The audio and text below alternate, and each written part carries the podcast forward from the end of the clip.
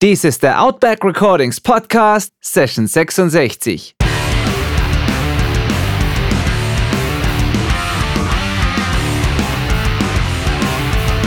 Willkommen zum Outback Recordings Podcast, der Show für die Punkrock- und Hardcore-Community. Inspirierende Menschen, wertvolle Einblicke und spannende Stories präsentiert von eurem Host Benedikt Hein. Hallo und herzlich willkommen zum Outback Recordings Podcast.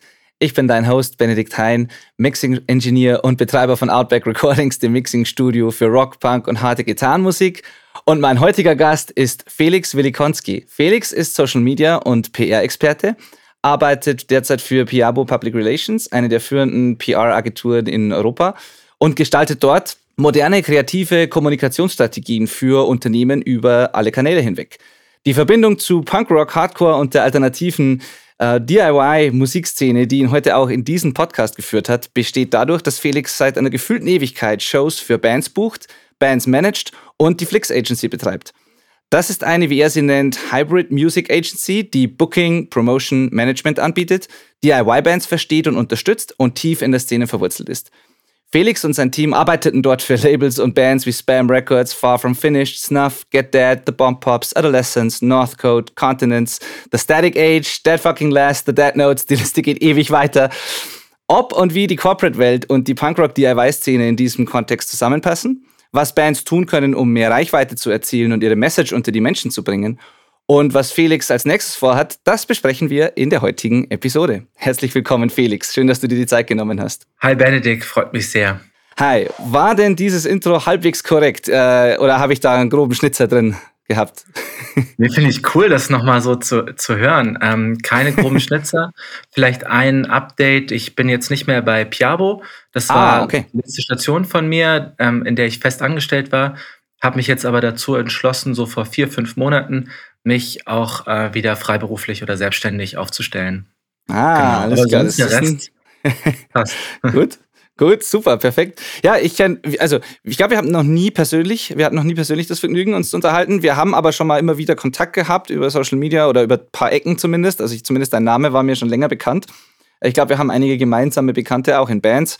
Und jetzt hat unser gemeinsamer Freund Nick den Kontakt hergestellt für diesen Podcast.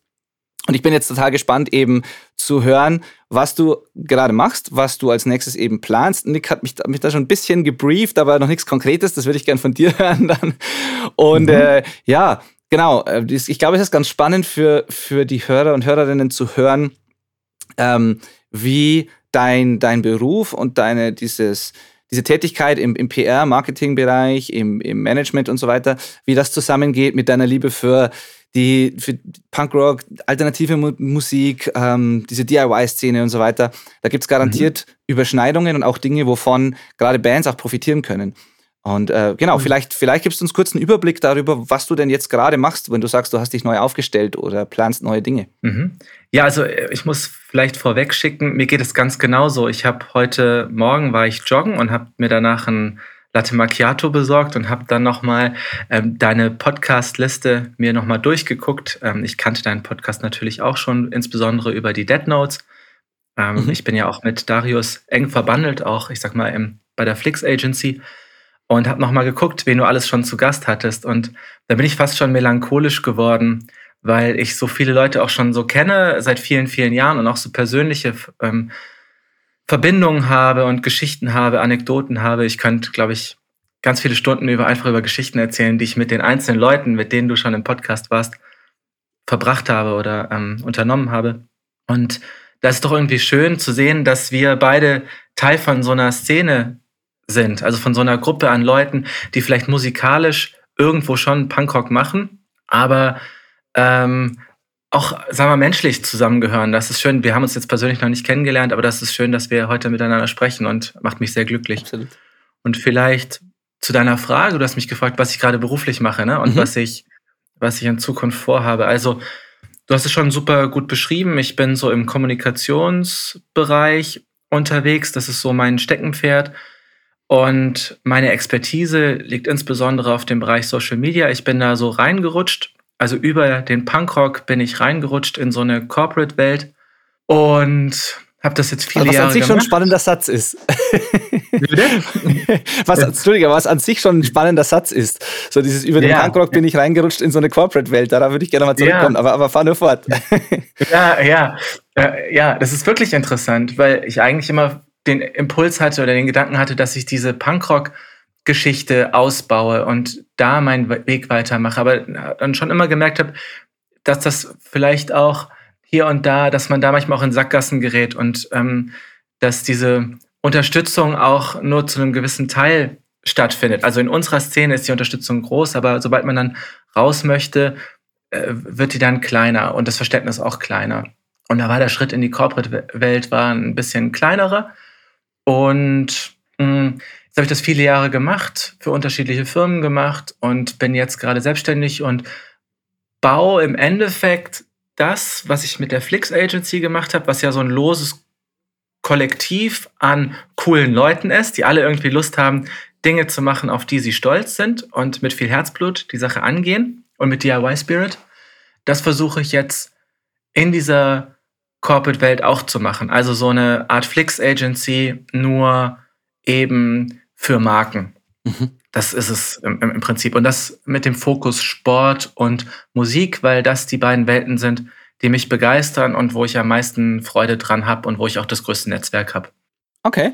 Kann man, äh, wird das dann wahrscheinlich nicht die Flix Agency sein, sondern das wird einen neuen Namen haben? Kann man das schon sagen, wie das heißen wird? Genau, das heißt ähm, Friends and Foxes. Der Name kommt jetzt gar nicht von mir, sondern von meinen Mitstreitern Cassie und Tim. Mhm. Aber was da schon, was da schon drin steckt, ist, dass wir mit Freunden arbeiten wollen. Also wir pitchen jetzt nicht, also wir bewerben uns jetzt nicht für große Firmen und wollen für die arbeiten, sondern ich nutze die Kontakte, die ich habe, also meine Freunde, und mit denen möchte ich coole Dinge umsetzen, also deswegen Friends und Foxes ist, glaube ich, auch so ein bisschen meine Haarfarbe und äh, äh dass, dass, wir, dass wir klug rüberkommen wollen oder so, weil Füchse schlaue Tiere sind. Äh, äh, und das ist jetzt im Moment eine GBR und das ist aber gut angelaufen. Und wir planen jetzt den Schritt in eine GmbH und wollen uns vielleicht auch noch mal überlegen, inwieweit wir das Konstrukt auch so aufsetzen, dass wir uns vielleicht integrieren in ein bestehendes Konstrukt oder dass wir Joint Ventures gründen oder dass wir Partnerverträge abschließen. Einfach um uns auch mit Freunden wirklich dann auch in der Gesellschaft miteinander verbinden, dass wir auch, dass wir auch Deals haben und gemeinsam gucken, dass wir geilen Scheiß machen. So, das ist jetzt ja. im Moment gerade die Planung und wir haben einen ganz guten Kundenstamm und aber insbesondere im Moment gerade im Sport. Und wo wir jetzt schon dabei sind, ähm, wenn es da draußen coole DIY-Leute gibt, die irgendwie Lust haben auf das Thema Social Media und Kommunikation, ähm, dann können sie sich auch immer gerne bei mir melden, weil wir suchen auch Leute. Ah, cool. Das ist gut zu wissen. Super.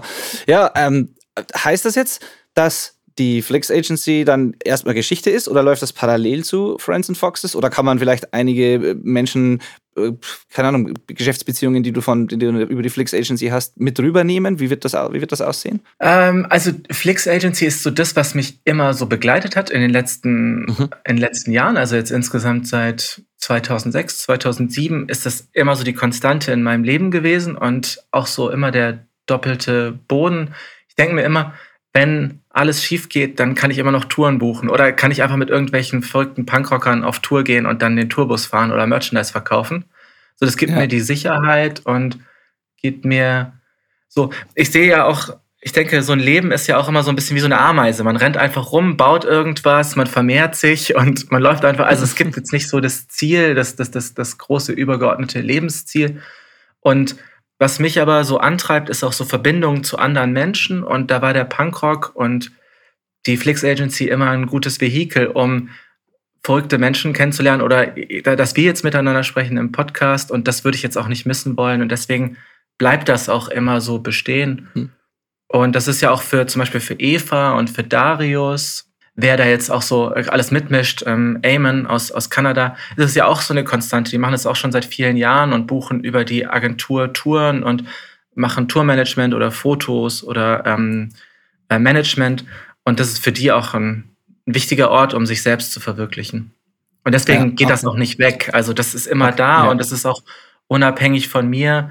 Diese Agentur, da bin ich halt sehr involviert und das ist auch ein Stück weit steht und fällt da auch die Auftragslage mhm. und die Kundenbetreuung auch mit mir. Okay, ja. Das heißt, es, es, nimmt mal mehr, mal weniger Raum ein in deinem Leben, je nachdem, was gerade, wie, wie, die Situation gerade ist und was du gerade machst, aber es ist so eine Konstante im Hintergrund, die auf jeden Fall bleibt. Ja. Genau, und zum Beispiel habe ich jetzt gehört, ich glaube, die letzte Folge, die du aufgenommen hast, war mit dem Hansol von, ähm, ich habe den Namen der, der Band, ähm, Shoreline. Shoreline heißen die, glaube ich. Die, ja, genau. Die, die, die vorletzte, ähm, die vorletzte, ja.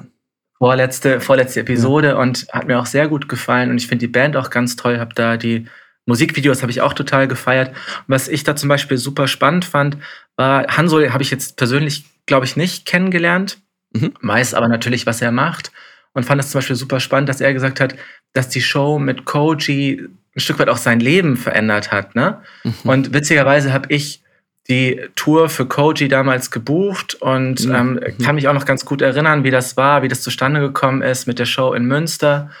Und ähm, jetzt habe ich auch so ein bisschen Faden verloren, warum ich das jetzt erzähle, aber weil mich das auch irgendwie sehr beeindruckt hat, dass, dass sowas dann auch, ähm, ich sag mal, ein einen Impuls weckt oder Implikationen hat und Leute verbindet. Ähm, aber jetzt habe ich irgendwie den, äh, den, den, ursprünglichen Faden und den ursprünglichen Gedanken, Gedanken verloren. nee, kein, kein, Problem. Nee, ich glaube, es ging einfach um diese Konstante im Hintergrund und dass dir, dass dir dieses, was genau. du bei Flix Agency ja. machst, äh, viel bedeutet einfach noch wahrscheinlich. Ja, nein, nein, also genau. Und der, der ursprüngliche Gedanke, den ich hatte, war, witzigerweise habe ich diese Tour gerade gebucht. Da war das gerade, ich habe da bei The Zone gearbeitet, The Zone Sport Streaming Anbieter. Also vier Jahre habe ich dort gearbeitet, war eine sehr intensive Zeit. Und das hat sehr viel von meiner Zeit und von meiner Energie auch beansprucht. Und trotzdem habe ich das gebucht und da habe ich dann auch wieder gemerkt, oh wow, also auch wenn das jetzt beruflich gerade sehr anstrengend war und ich vielleicht nebenbei irgendwie Kinder gemacht habe und wir eine Wohnung gekauft haben oder ähm, andere wichtige Dinge in meinem Privatleben passiert sind, dass ich trotzdem mir noch die Zeit genommen habe, um so eine Coaching-Tour zu buchen. Und als ich dann schon gebucht war, hatten wir noch einen Off-Date und dann habe ich mich aber trotzdem noch irgendwie rein, reingefuchst und geguckt, dass wir irgendwie eine Show in Münster in der Baracke machen. Und das war der ursprüngliche Gedanke, dass ich dachte, okay, da hat sich das gelohnt, noch diese Extrameile zu gehen, weil diese Show in Münster in der Barke kam irgendwie zwei Wochen vorher zustande. Also so ganz mhm. spontan. Mhm. Und eigentlich gab es da eben schon eine Show mit äh, Atlas Losing Grip oder mit Satanic Surfers oder so, die parallel in der Sputnik, im Sputnik-Café stattgefunden hat. Und alle haben gesagt, nee, das brauchen wir jetzt gar nicht machen. Aber da hat sich das dann doch gelohnt, in so einer stressigen Phase mhm. so eine Show zu machen. Und ich will nur sagen, dass egal was war, ich habe trotzdem Punkrock-Touren gebucht. Mhm, mhm. Spannend. Wie, wie kamst du denn dazu eigentlich? Also wie, wo, wo liegen deine musikalischen Wurzeln oder auch die Wurzeln in der Szene? Wie, wie, wann hast du deine ersten Touren gebucht? Wie, wie ging das alles los? Also Wurzeln, ich sag mal, ich hatte das riesen, riesengroße Glück. Ich bin in NRW aufgewachsen, also ich komme ursprünglich aus Stuttgart, bin in NRW aufgewachsen, mhm. aber ich hatte einen Nachbarn, der war so 13, 14 Jahre alt. Ich war sechs und der hat mich sozialisiert, also mit Musik, mit äh, Fußball, mit Sport. Ich habe dem alles nachgemacht und der war ein riesengroßes Vorbild für mich. Und ich weiß nicht, warum der mich so unter die Fittiche genommen hat, aber der hat mir auch so ein bisschen so gezeigt, was ihn umtreibt. Und das war einfach für mich ganz, ganz entscheidend. Ne? Der hat mhm. viel Grunge gehört, viel Post-Punk, so The Cure, Pearl Jam, Soul mhm. Asylum, Soundgarden, so das war so sein, sein Mixtape. Und das habe ich natürlich dann auch alles gehört. Und dann war der Weg zum Punkrock war dann nicht mehr, nicht mhm. mehr weit. So zu Propagandy und NoFX. Und dann hatte ich irgendwie eine ganz, ganz komische Deutsch-Punk-Phase. Und aus dieser Deutsch-Punk-Phase heraus ist so der Impuls entstanden, dass wenn ich mal mit dieser Schule fertig bin, die mich extrem belastet hat und durch die ich mich extrem auch durchgequält habe, dass wenn ich mal was eigenes mache, dann habe ich irgendwie Lust, sowas wie ein Kassettenlabel zu machen oder mhm. mit Bands auf Tour zu gehen. Und das war auch immer so ein bisschen mein, mein, mein, mein Netzwerk und mein, meine Beschäftigung, dass ich auf Punkrock-Konzerte gegangen bin. Dann war ich mit der Schule fertig und dann habe ich mit dem Jan von Jojo Records mal gesprochen auf einer Show und der hat mir gesagt, wenn ich Lust habe, meine erste 7-Inch rauszubringen, dann soll ich ihn mal anrufen. Dann habe ich ihn angerufen und Jojo Records haben ja Platten rausgebracht, oder Jan von Jojo Records hat aber Platten rausgebracht, aber ist auch mit den Bands auf Tour gegangen, hat immer viel alleine gemacht und alles immer sehr im Do-it-yourself-Kosmos gehalten. Und das war für mich dann so ein Vorbild für Flix Records, ähm, die, die, die Platten, das Do-it-yourself-Plattenlabel und aus dieser aus diesem Plattenlabel ist dann daraus die Agentur entstanden, mhm. weil ich dann den Gedanken hatte, dass da schon ein Netzwerk ist, dass da viele Kontakte sind und dass man das eigentlich auch super anwenden könnte, um vielleicht das auch für Bands zu machen. Und dahinter stand auch so ein bisschen der Gedanke, dass ich vielleicht sowas ähnliches mal machen könnte, wie zum Beispiel der Mirko Gläser das macht. Mhm. Äh, äh also aus, aus so einer Punkrock-Leidenschaft vielleicht auch einen Beruf, Beruf zu machen. Ja, ja, okay. Interessant. Da, also man merkt in allem, was du sagst, so dass da immer so ein, also du bist auch so ein bisschen getrieben. Ne? Du musst immer was Neues bauen, was Neues schaffen. Es wird dir wahrscheinlich auch schnell langweilig bei einer Sache, wenn es immer gleich bleibt. So. Und ähm, mhm. äh, ich finde es ich finde es spannend, dass du immer so diesen nächsten Schritt dann denkst, dass du nicht sagst, ich bin jetzt, keine Ahnung, in der Band oder ich buche jetzt eine Tour oder so und das ist das, was ich mache, sondern du denkst dann gleich, ich könnte ja dadurch vielleicht dann später dieses und jenes machen und dann ergibt sich hier vielleicht eine spannende Verbindung und dieses, auch dieses Thema Kommunikation und Verbindung zieht sich so durch, durch alles, was du erzählst, was dann wiederum ja auch total, also dadurch macht es ja wieder total Sinn, dass du auch jetzt dich gerade spezialisierst auf Social Media, auf Kommunikation, weil nichts anderes ist es ja. Also es ist ja äh, Kommunikation, nach außen Verbindungen herstellen mit anderen Menschen. Und nach allem, was du jetzt erzählst und wie du auch den Werdegang schilderst, macht das total Sinn für mich, dass du letztendlich dort gelandet bist, weil du, du verbindest jetzt auch beruflich im Endeffekt Menschen und du bringst die Message einer Gruppe Leute zu einer anderen Gruppe Leute und versuchst da ähm, ja, Dinge herzustellen, die vorher nicht da waren. Und das, das ist ganz spannend für mich zu hören, weil, weil es gibt ja immer so, es gibt ja viele Leute, die machen eine Sache, sind damit mega happy, werden da die Besten drin, machen das bis ans Ende des Lebens. Und dann gibt es Leute, die immer den nächsten Schritt zu suchen und immer wieder nach, ja, nach neuen Kontakten eben schauen und nach neuen Möglichkeiten Mehrwert zu schaffen und so. Und in die Kategorie fällst du persönlich für mich jetzt. Und äh, ja, auf jeden Fall, auf jeden Fall spannend. Jetzt denke ich mir. Finde ich total ja, interessant, dass du das schon so, äh, schon so, so siehst, ne? Weil das, glaube ich, die zwei Stärken und Schwächen so von mir sind. Also das mhm. eine ist mhm. sicherlich so eine Getriebenheit und ich sag auch mal, so eine gewisse Zerstreutheit, also ein mangelnder Fokus oder eine mangelnde Struktur hier und da. Ne? Das ah, okay. ist vielleicht mhm. die Schwäche.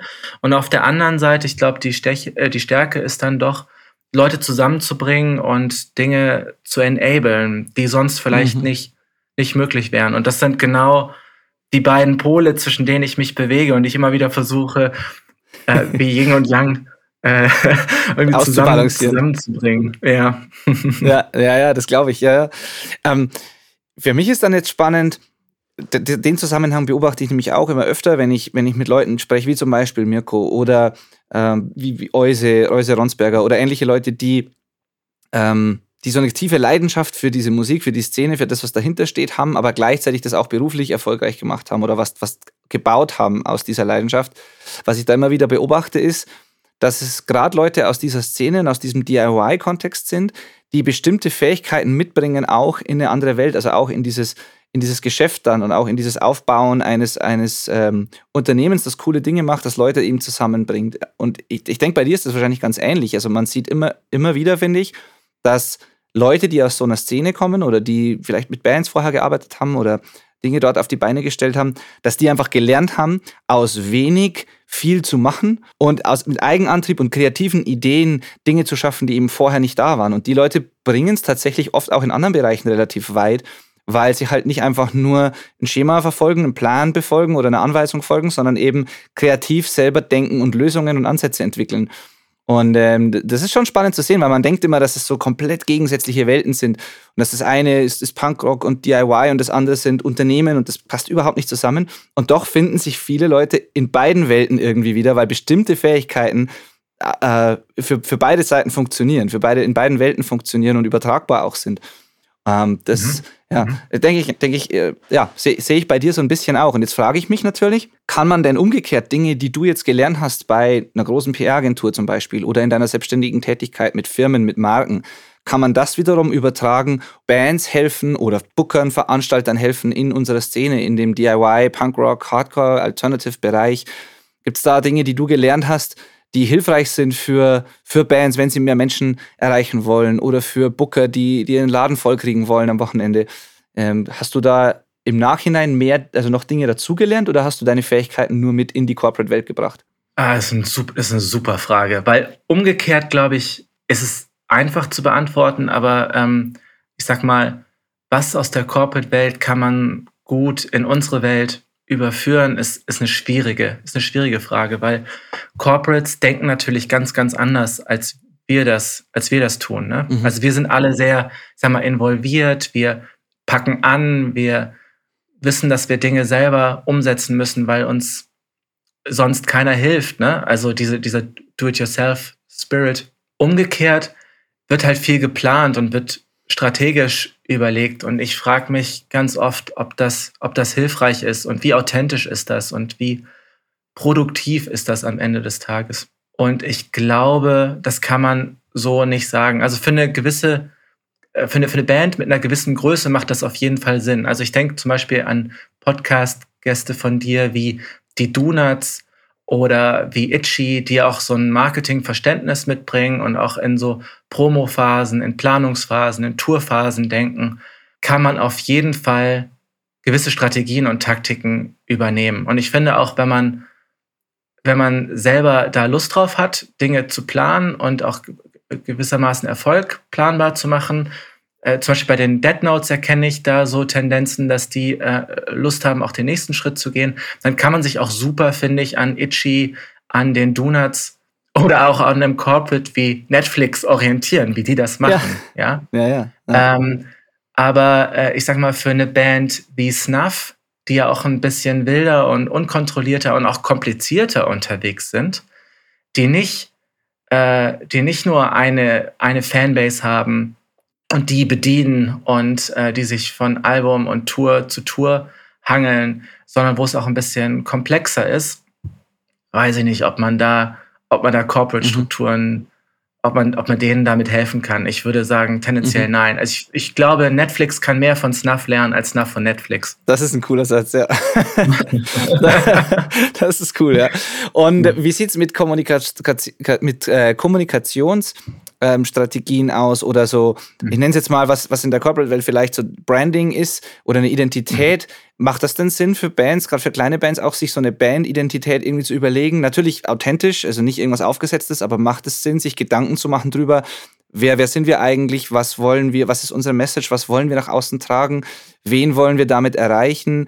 Ähm, es gibt so Überlegungen, die dann letztendlich die Kommunikations, die Art der Kommunikation auch beeinflussen. Macht sowas Sinn? Mhm. Oder denkst du, dass das ist alles viel zu viel Planerei und macht einfach mal und, und dann wird's schon. Ja, auch, also auch die Frage, also klar, Branding ist wichtig, also Werte sind wichtig, das finde ich, also für jeden von uns, ne? Also auch für uns als, äh, als, als, ja. als Menschen da draußen. Wir wollen für irgendwas stehen, wir wollen mit irgendwas in Verbindung gebracht werden. Das heißt, ich glaube, das ist für jeden von uns, von uns wichtig und insbesondere auch für Marken und für Bands. Aber auch da glaube ich, dass der Sinn für Markengestaltung, für Markenwahrnehmung und äh, für, für, für, ja, für Markenkern, dass das oft im Punkrock äh, noch besser gelebt wird als tatsächlich in, in der Corporate-Welt. Ich möchte ein Beispiel nennen. Mhm. Zum Beispiel ist es so, dass das Brand-Marketing oft auch als Teil des Performance-Marketings verstanden wird bei vielen, bei vielen Firmen.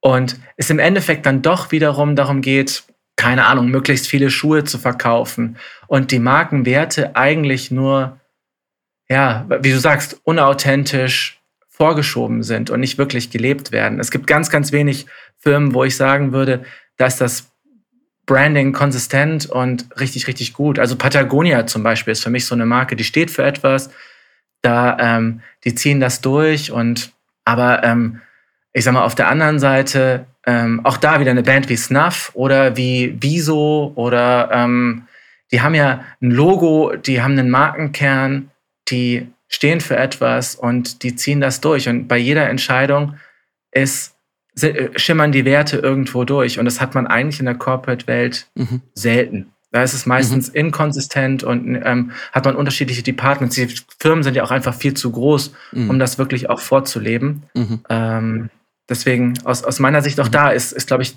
Punkrock, wenn man sich auch die Logos anguckt, so von den Misfits oder so, das, oder von Black Flag, oder, oder den Ramones, die haben das schon alle ganz gut drauf. Das steckt schon in der Punkrock-DNA, dass man irgendwie auch ähm, auf Branding und äh, auf, auf Werte achtet. Ne?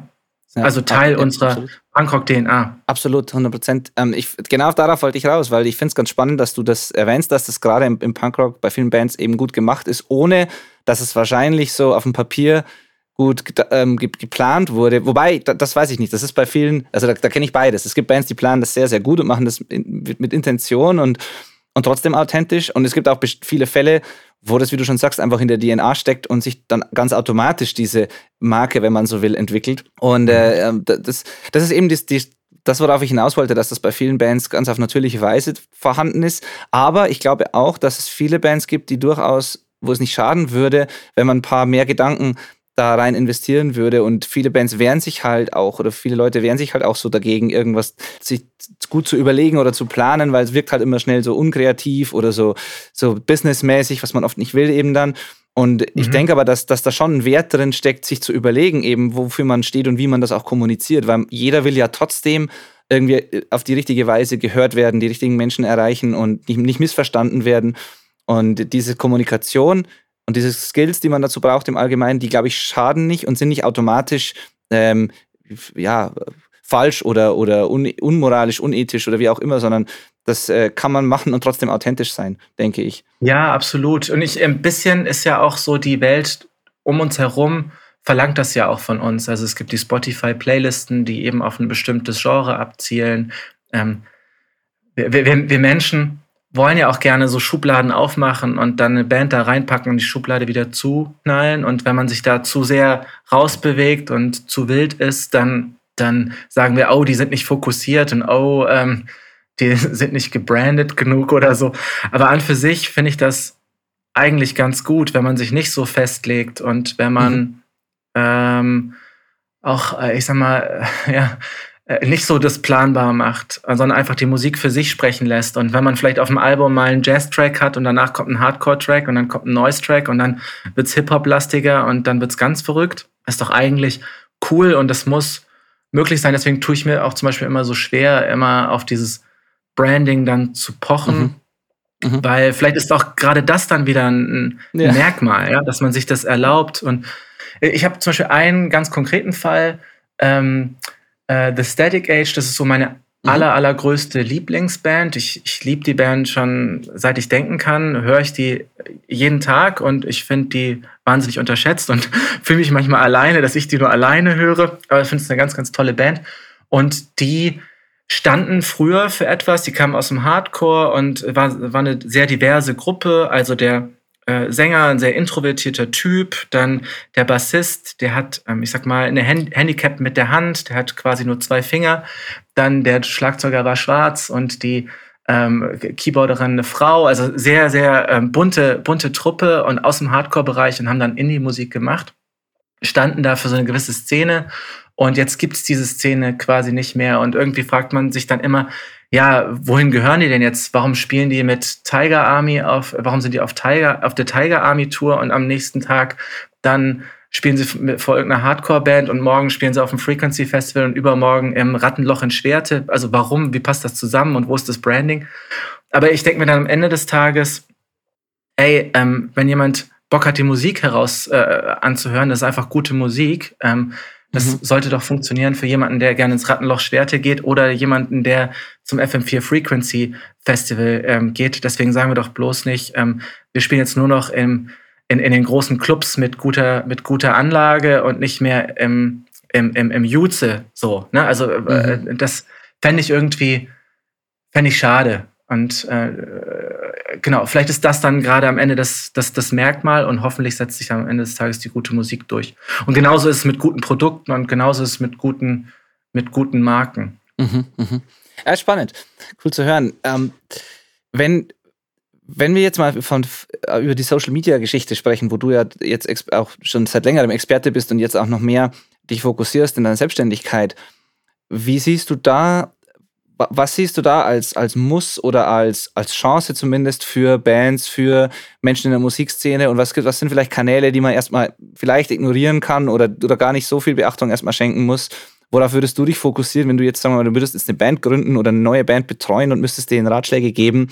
Worauf würdest du dich Social Media mäßig konzentrieren und was kann man vielleicht eher mal so hinten anstellen? Mhm. mhm. Also, äh, bei, auf, auf den Social Media Plattformen geht es ja immer darum, einen Mehrwert zu schaffen für den Betrachter oder die Betrachterin. Also es muss immer einen Grund geben, warum ich einem gewissen Social Media Kanal folge. Und da ist es wichtig, einmal A, wo fühlt sich die Band wohl? Auf, auf welchem Kanal kommuniziert sie gerne? Also, ähm, dass man selber mhm. Lust hat, sich auf einem TikTok-Kanal zu umtreiben. Und dann auf der anderen Seite ist, wo kommt man am besten in Kontakt mit, mit den Fans, also mit den Leuten, die auch auf den, auf den, auf den Content anspringen, also auf die Inhalte, die man produziert, anspringen. Und dass auch so ein Austausch stattfindet, weil ähm, soziale Netzwerke, das steckt ja schon drin, da ist so eine soziale Verbindung drin, man möchte sich austauschen. Und was nicht passieren sollte, ist, dass man einfach nur Bilder hochlädt und keiner reagiert drauf, sondern ein, ein, ein Stück Inhalt ist ja immer auch ein Gesprächsangebot. Und so würde ich das, so würde ich das empfinden. Ähm, es gibt ganz viele Bands oder Künstler auch, die einfach auf TikTok sind, weil sie auf TikTok sein müssen und produzieren dann in, äh, Inhalte ganz unbeholfen, einfach auch an den Leuten vorbei. Oder es gibt Künstler, die einfach auch nicht so richtig in Kontakt treten mit ihren Leuten, also wo einfach auch nicht so richtig was passiert, wo man dann auf Facebook ist und es hat immer 13 Likes. So, also ja.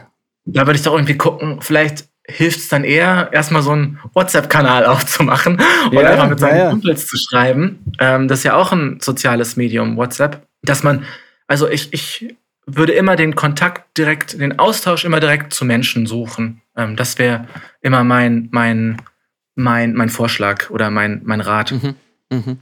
Ja, da, da steckt schon viel drin. Das ist auch dieses weniger auf diese äh, unwichtigen, sag ich mal, Zahlen oder Kennzahlen wie jetzt Likes oder Follows. Ich meine, ganz unwichtig ist es nicht, aber auf die, das sind nicht die in erster Linie wichtigen Kennzahlen, sondern die wichtigen Kennzahlen sind das Engagement, wie viele Leute reagieren auf das, was du machst. Das hilft ja nichts, 10.000 Follower zu haben, aber niemand kommentiert oder reagiert auf deine, auf deine Posts. Und ähm, da, das ist schon mal, das ist schon mal, glaube ich, ein wichtiger Punkt. Und dann das andere, was du angesprochen hast, ist auch, dass jede Plattform ja unterschiedliche Art von Content ähm, bevorzugt oder, oder funktioniert dort besser oder schlechter. Das heißt, jemand, mhm. der sehr gerne schreibt, beispielsweise, ist vielleicht auf Facebook noch besser aufgehoben, um da tiefgehendere, längere Texte zu schreiben und zu posten. Das wird dort vielleicht besser funktionieren. Ähm, wenn Instagram ist eine optischere Plattform für, für Fotos, ähm, die Stories sind so Behind-the-Scenes-Content äh, Content oft, wo man so ein bisschen ungeschönter äh, Einblicke gibt. Äh, TikTok ist, wieder eine ganz eigene Art von Content, ähnlich wie Reels bei Instagram. Aber vielleicht, wenn man sich mal überlegt, mhm. welcher Content wo auch gut funktioniert und wo man sich, wie du schon sagst, da, womit man sich wohlfühlt, dann fällt einem da die erste Auswahl vielleicht schon leichter und dann erspart man sich womöglich viel Arbeit umsonst, wenn man den falschen Content auf der falschen Plattform vielleicht macht oder, oder es einfach sich immer blöd anfühlt auch. Also das ist ja auch so eine Sache. Es soll ja am Ende auch Spaß machen und authentisch ja, sein. Ja, absolut. Und ein, ein ganz wichtiger Faktor ist auch immer die Zeit. Also in, in, äh, manche Plattformen erwarten auch von einem, dass man oft postet oder dass man in Echtzeit auch auf Trends eingeht oder in Echtzeit auch reagiert. Und da sind ja Bands auch ganz unterschiedlich gestrickt. Es gibt die einen, die viel am Handy sind und es gibt mhm. die anderen, die eher lieber äh, ähm, Yoga machen. Ne? Und äh, also je nach Gusto. Ne? Also es gibt mhm. Äh, Plattformen, die auch längere Geschichten erzählen und wo man vielleicht einmal im Monat einfach eine längere, eine längere Story macht oder einen, einen größeren, größeres Hero-Piece nennt man das dann, mhm. äh, veröffentlichen kann. Und dann sind trotzdem alle geupdatet. Und mhm. dann gibt es Möglichkeiten und Wege, wie es trotzdem dann die richtigen Leute erreicht. Und es gibt andere Plattformen, da muss man eben auch ein Stück weit schnell sein. Und ich nenne das mhm. immer Ballern. Da muss man, ja. muss man viel raushauen. So, ja. ja, absolut. Ja. Okay. Und äh, dann finde ich ganz spannend, habe ich gelesen bei dir, ich glaube, das war ein, ein, Statement von dir oder so ein kurzes, ich weiß nicht, ob es ein kurzes Interview war, oder es war auf jeden Fall ein Statement von dir, wo du, mhm. wo du erwähntest, dass du äh, digitale und analoge Konzepte miteinander verknüpfst und du da so eine, so eine holistische, ganzheitliche Herangehensweise ähm, mhm anwendest. Das war jetzt mehr auf die Marken bezogen äh, und an deine mhm. Arbeit bei der PR-Agentur. Aber ich frage mich, was ist denn mit den Menschen, die sagen, ich will überhaupt, ich habe keine Lust auf Social Media und habe hab dort weder Accounts noch will ich das äh, konsumieren? Ähm, ja. Kann ich, gibt es denn Wege, meine Hörerinnen und Hörer zu erreichen, äh, mein, meine Message nach außen zu tragen, ohne Social Media beispielsweise? Gibt es da analoge, traditionelle oder vielleicht auch neue Ansätze, die du, wo du sagst, das kann auch funktionieren? Ja, finde ich oder super eine Kombi. spannend. Also. Finde ich super spannend. Ähm, ich finde das auch immer sehr beeindruckend, wenn Menschen sich davon frei machen können. Ne? Ich habe das jetzt irgendwie öfters mal gehört, äh, auch in so Podcasts, wenn ich so einen Farin Urlaub höre oder äh, den, äh, Dirk von Tokotronic. Ich glaube, die sind alle nicht auf, auf Instagram. Äh, das ist schon, finde ich schon sehr beeindruckend und natürlich auch ein Stück weit Lebensqualität, weil man sich auch frei macht von diesem ganzen Schmutz, der ja auch in den sozialen Netzwerken ist. Und ich glaube, für Bands gibt es schon Möglichkeiten, ne? Also äh, über Live-Konzerte, das ist ja auch ein soziales Medium. Man, mhm. äh, man, man, hat, man hat vor Ort dann die Möglichkeit, in Interaktion zu treten. Es gibt vielleicht Listen, die man auslegen kann. Dann trägt sich jeder mit der E-Mail-Adresse ein, dann schickt man vielleicht ab und an mal ein Newsletter oder man schreibt die alle einzeln an oder man gibt mhm. denen wieder äh, Merchandise und Sticker an die Hand, dass die rausgehen und sich mit anderen Leuten verbinden und in Foren gehen. Es gibt schon, schon Möglichkeiten, äh, das zu machen. Also Social Media ist halt einfach. Es ist ein einfaches Medium, wie man schnell viele Leute äh, erreicht. Aber ich glaube, wir sind auch in einem Alter, wo wir das schon mit, mitbekommen haben, wie es früher auch ohne ging. Ne? Es gibt ja immer auch noch so eine gewisse Infrastruktur mit Magazinen. Es werden immer noch Plakate gedruckt, es werden immer noch Flyer gedruckt. Puh, also, ja. man sieht ja auch, finde ich, bei alten Bands oft, wenn die wiederkommen, die haben ja oftmals auch gar keine Accounts und sind dann, spielen dann eine Reunion-Tour und es kommen trotzdem alle. So. Ja. Also äh, ich. Und, und Radio als Promotionskanal funktio funktioniert dann am Ende des Tages ja auch.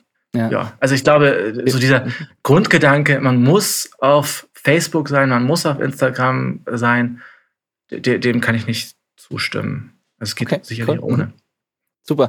Wie wichtig ist dabei auch eine eigene, so eine eigene Homebase zu haben, die man selber kontrolliert, die so plattformunabhängig ist? Also sprich eine Website einfach zum Beispiel mit einem eigenen ähm, Newsletter beispielsweise, mit einer eigenen E-Mail-Liste, ganz klassisch, wie es auch eben Unternehmen zum Beispiel auch machen. Oder ähm, einfach ein Ort, der, wo man selber die Spielregeln ein bisschen in der Hand hat, kontrolliert, wo man ähm, sein, sein Publikum auf eine Art äh, ja, bedienen kann die man selber eben gut findet und wo eben nicht eine Social Media Plattform morgen die Regeln ändern kann und dann bricht deine Reichweite zusammen beispielsweise. Also mhm. hat das, hat das Relevanz in deiner, deiner Meinung nach? Weil es gab ja mal so eine Zeit, da hatte jeder eine Website, dann gab es eine Zeit, wo es hieß, man braucht sowieso keine mehr, Facebook mhm. und, und Instagram und so weiter und Bandcamp vielleicht noch reichen. Und jetzt mhm. mittlerweile sehe ich es doch immer öfter, dass Bands eben so auf diese, schon auch auf die eigene Website setzen und so einen Hub, so einen zentralen Ort eben haben, den sie dann nutzen in mhm. Zusammenhang mit den anderen Plattformen. Wie siehst du das? Hm, spannend. Also für, für Firmen ist es natürlich sehr, sehr wichtig, eine Homepage zu haben, weil dort kann man dann Pixel verbauen und man erreicht die Leute dann, kann die retargeten und äh, man erwischt ja. einen dann irgendwo über irgendeine Webseite.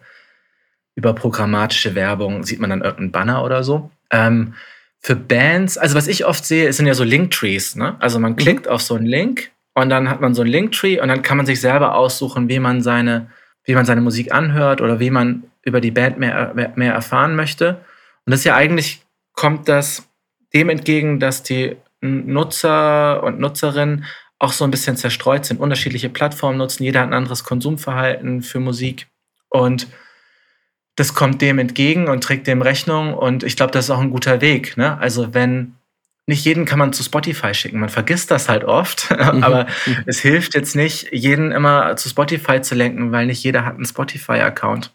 Und da ist vielleicht manchmal so ein Linktree eine, eine bessere Option. Und als, als Homepage-Ersatz würde ich sagen, wo man alle Informationen, alle Möglichkeiten auf einem, auf einem Schlag findet. Und die Homepage selber, pa, ich gehe selten auf Homepages. Das ist vielleicht auch so eine subjektive Wahrnehmung, aber mhm ich, also auch von meinen Lieblingsbands, gehe ich nicht so häufig auf die Homepage, weil ich denke, so den wirklich, den wirklichen Mehrwert finde ich dann doch auf anderen, auf anderen Plattformen. Dann finde ich nochmal einen anderen Blick. Also entweder ich bin inter äh, interessiert an den Persönlichkeiten und was die gerade so machen, welches Gericht die gerade kochen und welche Freundinnen die gerade haben, dann ist wahrscheinlich Instagram für mich der bessere Kanal. Und wenn ich irgendwie denken, wenn ich denke, ich möchte jetzt wissen, was die jetzt zum Thema ach, Kasachstan sagen, da ist ja auch gerade eine Menge los, dann gehe ich eher auf Twitter oder ich will mir alle YouTube-Videos angucken, dann halt gehe ich auf Google und auf YouTube. Hm. So eine mhm. Homepage, weiß ich gar nicht. Ich glaube, wie ist es denn bei dir? Also wahrscheinlich für dich als Engineer ist es wahrscheinlich schon wichtig, weil die Leute auch dann auch über ja, dich ja. heran. Ja, ja. Total. Also total, also für mich total. Ich bin Aber deswegen. So Booking-Anfragen kommen wahrscheinlich nicht über die Homepage zustande, glaube ich. Ähm, also für mich schon, definitiv. Für mich ganz stark sogar. Also meine beiden Websites für meine beiden Unternehmen sind, sind absolut das, das Wichtigste.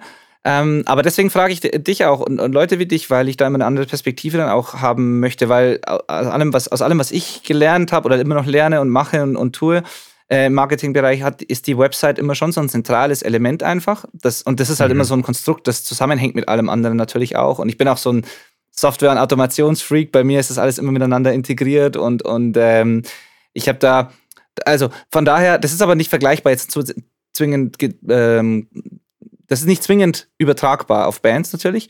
Aber mhm. deswegen frage ich dich eben nach deiner Perspektive, wie viel davon für eine Band vielleicht relevant ist und wie viel nicht. Weil mein ja. erster Ansatz ich bin zum Beispiel auch gerade dabei, eine, eine, neue Band eben zu gründen, beziehungsweise haben wir schon und, und jetzt kommt dann bald das erste Material und so. Und wir stellen uns diese Fragen natürlich auch. Ist es jetzt erstmal wichtig, sich sämtliche Social-Kanäle zuzulegen und, oder, oder erstmal auf einen zu fokussieren? Oder brauchen wir es überhaupt? Sollten wir jetzt erst eine Homebase, ist eine Website haben? Mhm. Und ähm, so diese, diese Gedanken machen wir uns natürlich auch. Und da gibt es halt auch bei uns in der Band Menschen, die sagen, oh, mich interessieren Websites, Homepages nie als Musikhörer, so wie du auch gerade gesagt hast. Ich, ich würde nur auf die, auf die Social-Kanäle gehen und vielleicht einen Linktree machen. Und dann gibt es zum Beispiel meine Perspektive, wo ich mir denke, ich, also vielleicht ist das wirklich nur meine Perspektive, aber ich hätte schon gern so eine, ähm, eine Website, wo, wo von allen Plattformen zumindest so ein, ein, ein Weg dorthin führt, wo dann alles gesammelt auch ist. Ähm, wo man auch in, unabhängig von den Spielregeln der Social Media Plattformen vielleicht sein Publikum aufbauen kann, Mehrwert bieten kann. Aber das ist vielleicht nur, weil ich es kenne aus einer anderen Welt. Und ja. äh, ich hätte mich nur interessiert, ob du da in deiner Arbeit mit Bands das genutzt hast bisher oder wie das, ähm, was ja, lass uns doch einmal durchdenken. Also du gründest ja, ja. jetzt diese neue Band und mh, hm, ich denke, ich möchte darüber mehr herausfinden. Dann gibt es ja auch die Möglichkeit, dass ich das google und dann wäre es ja super, wenn ich auch dann sofort auf die Band stoße. Ne? Also, ja. ich weiß nicht, was für einen komplizierten Namen ihr habt oder ähm, wie man das schreibt oder ähm, also es hat auf jeden Fall eine SEO-Implikation, also ähm, Auffindbarkeit bei Google, wenn ihr eine Homepage habt. Das ist schon mal super. Und dann bin ich ja Booker, also äh, arbeite oft als Booking-Agent oder halt eben, mhm. ich mache mach Promotion für die Band, ähm, schreibe, schreibe Online-Magazine an und sage, da ist eine tolle Band, die geht auf Tour. Da ist natürlich auch super, wenn ihr so eine Art elektronisches Press-Kit habt, was ihr auf einer Homepage dann haben könnt, wo eine Bio ist, wo ein schickes Bild von euch ist. Also das fände ich zum Beispiel als Booking-Agent auch total klasse. Ähm, ich glaube, so um Geschichten zu erzählen, Storytelling zu betreiben, wüsste ich jetzt nicht, was der, was der Mehrwert ist. Also ähm, ja, bin ich bei dir. Aber also vielleicht ist es ja so eine, so eine Homepage, die SEO optimiert ist, die auffindbar ist bei Google, dass man auf euch stößt, wenn man euch, wenn man, wenn man euch eintippt und dann eben all diese Zusatzinformationen, die man braucht, um mit der Presse in Kontakt zu treten, um mit Festivals in Kontakt zu treten, die dort dann hinterlegt sind. Weil es ist ja schwierig, wenn ich jetzt so ein elektronisches Presskit, das braucht ja irgendeine Heimat, das ist, sieht irgendwie nicht gut aus in so einer Dropbox. genau, eben, genau. Das war genau das sind meine Gedanken, genau, ja. Ja. Ja, ja, okay, cool. Ja, genau. Okay, so, das, so habe ich mir das gedacht. Also klar, Storytelling und so weiter funktioniert dort nicht. Ähm, aber natürlich kann man auch so mit einem, es, es, gibt ein paar Bands, die machen das sehr gut, andere finde ich eher nervig. aber es gibt, also mhm. was diesen E-Mail-Newsletter zum Beispiel betrifft, die E-Mail-Liste, die mhm. in, in, für, für Unternehmen, für Firmen mega wichtig ist. Für Bands finde ich eben muss man vorsichtig sein, beziehungsweise muss man es gut machen. Ich habe da positive, negative Beispiele im Kopf. Ja. Ähm, aber das ist natürlich schon eine Möglichkeit, auch mit seinen Fans in Kontakt zu bleiben und Mehrwert zu bieten. Aber das passiert dann auch nicht unmittelbar auf der Website, sondern das ist dann nur der, der Weg, wie man da hinfindet. Die Website wird eher statisch sein in den meisten Fällen. So das Storytelling wird auf anderen Kanälen stattfinden. Da, da, da bin ich auf alle Fälle bei dir. Ja. Mhm. Und ja, genau, also so E-Mail-Adressen und so sind natürlich auch super wichtig. Die kann man jetzt auch nicht auf Instagram sammeln oder auf genau. Facebook. Genau. Das heißt, wenn ihr jetzt ähm, Leute habt, die bei euch T-Shirts gerne kaufen und dann habt ihr eine 7-Inch veröffentlicht, die hat sich 300 Mal verkauft und dann plant ihr in, im nächsten Jahr dann euer Album-Release, wäre es natürlich super, wenn ihr die nochmal anschreiben könnt und da hilft genau. natürlich die Homepage auch und der eigene Shop. Ja. ja. Ja, genau. Ja, spannend. Auch da ist immer super. Möglichkeiten über Instagram, die zum Beispiel zu integrieren. Also da, da werden die mhm. Plattformen auch immer klüger und äh, ich habe gehört, dass TikTok jetzt auch an so einem Shop äh, mhm. äh, arbeitet. Also da, da passiert schon einiges und da kriegt man natürlich dann auch die Möglichkeit, wieder mit den Leuten in Kontakt zu treten. Mhm. Ja, genau. Da könnte man jetzt ewig rumnörden. Das ist so ein Thema, das mir persönlich sehr viel Spaß macht, aber wahrscheinlich auch äh, für viele, die jetzt zuhören, die sich denken, worum geht es jetzt eigentlich hier? Äh, aber weil da könnte man jetzt wieder sagen, so, Angeblich sind aber die Leute nicht bereit, auf den Social-Plattformen direkt zu kaufen, sondern das ist ja eher mhm. meistens so der Einstieg und der Kauf findet meist woanders mhm. statt. Deswegen diese Instagram-Shops und so weiter, muss man mal sehen, ob mhm. das langfristig was ist, wo Leute tatsächlich dann dort auch konsumieren und, und kaufen. Aber das geht, das wird jetzt zu weit führen. Ich finde es nur immer so eine spannende Unterhaltung, weil letztendlich, was ich da dann immer spannend finde, ist, dass es, das hört sich alles eben so stark nach, nach Business an und nach Unternehmensstrukturen oder, oder Vertriebsstrukturen und so weiter. Und ist es ja auch. Aber ich, ich, will, ich, ich spreche darüber gerne, auch in dem Kontext, weil es nicht automatisch deswegen schlecht ist oder etwas ist, was Bands nicht machen dürfen oder, oder können. Oder wo man nicht mhm. automatisch weniger authentisch oder weniger was auch immer ist. Ähm, ich spreche das immer deswegen gerne an, weil, weil ich weiß, dass so viele Menschen da sich davor scheuen und lieber gar nichts machen oder nur möglichst wenig, weil sie Angst haben, ansonsten kommt das irgendwie nicht mehr richtig rüber. Und ähm, ich denke, dass wenn man eine Message hat, wenn einem was wichtig ist, wenn man das nach außen tragen möchte und Menschen damit erreichen möchte, dann muss man sich irgendeinen Weg suchen, um die Leute eben zu erreichen. Und dann ist es, ist es nicht verwerflich, sondern da kann man, kann jeder für sich entscheiden, welche Plattform er gut findet oder schlecht, aber irgendeinen Weg muss man, muss man ja nehmen und gehen. Und ich finde es immer schade, wenn Leute am Ende schimpfen über Menschen, die diese Kanäle nutzen und selber aber gerne in einer Situation wären, wo ihre eigene Message gehört wird. So, das ist ja. immer so, das gibt's ja auch. Und deswegen versuche ich da immer die Scheu, den Menschen ein bisschen zu nehmen oder zu zeigen, dass es nicht nur böse ist. Wenn auch, wenn auch vieles natürlich schlecht ist an Social Media und so weiter. Aber keine Ahnung, ich meine, irgendwie, irgendwie ja. muss die Message raus. Ja, mein Impuls ist ja auch immer, wenn ich gute Musik höre, dann denke ich mir auch immer, ähm, warum ist das nicht groß oder warum machen die nicht noch mhm. mehr? Äh, aber das ist ja meine eigene, meine eigene Wahrnehmung und mein eigener Gedanke, dass ich denke, ah, die müssten doch viel mehr machen. Ah, ah, manche Künstler und manche Bands wollen das aber gar nicht. Die wollen auf ihren eigenen, auf ihren eigenen, äh, unter ihren eigenen Bedingungen äh, das durchziehen. Und dann habe ich gelernt, da muss ich dann auch oft aufpassen, dass ich nicht meine eigene Haltung mhm. versuche, mhm. jemandem überzustülpen, nur weil ich denke, dass man unter bestimmten Voraussetzungen mehr Erfolg hätte oder mehr, genau. mehr Gehör finden würde. Ähm, ja. ähm, das musste ich auch für mich, für, für, das musste ich für mich lernen. Ja.